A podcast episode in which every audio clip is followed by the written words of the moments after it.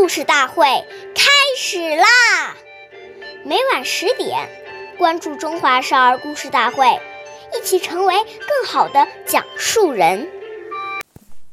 岁月易流逝，故事永流传，弘扬中华瑰宝，传承红色基因。我是中华少儿故事大会讲述人周凯歌，一起成为更好的讲述人。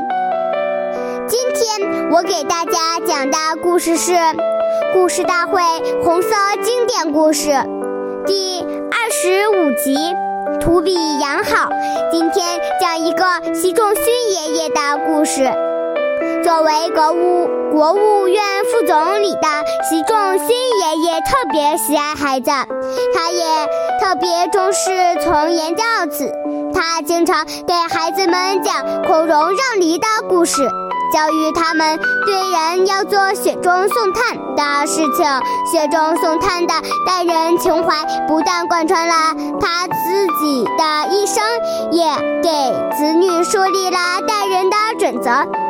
他要求子女勤俭节约，在生活上不与他人攀比。当时习仲勋爷爷一个月的工资是四百元，要养全家九口人，还要不时接济老家的亲友，所以他家孩子衣服经常是老大穿过。老二穿，老二穿过给老三。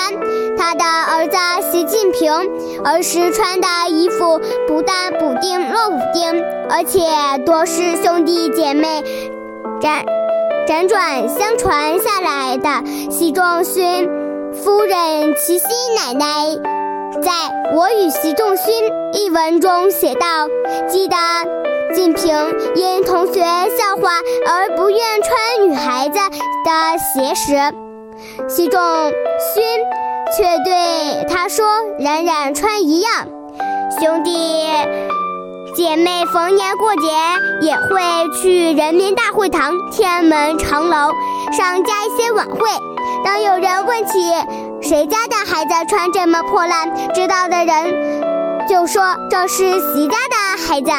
齐心奶奶也始终保持着简朴的生活。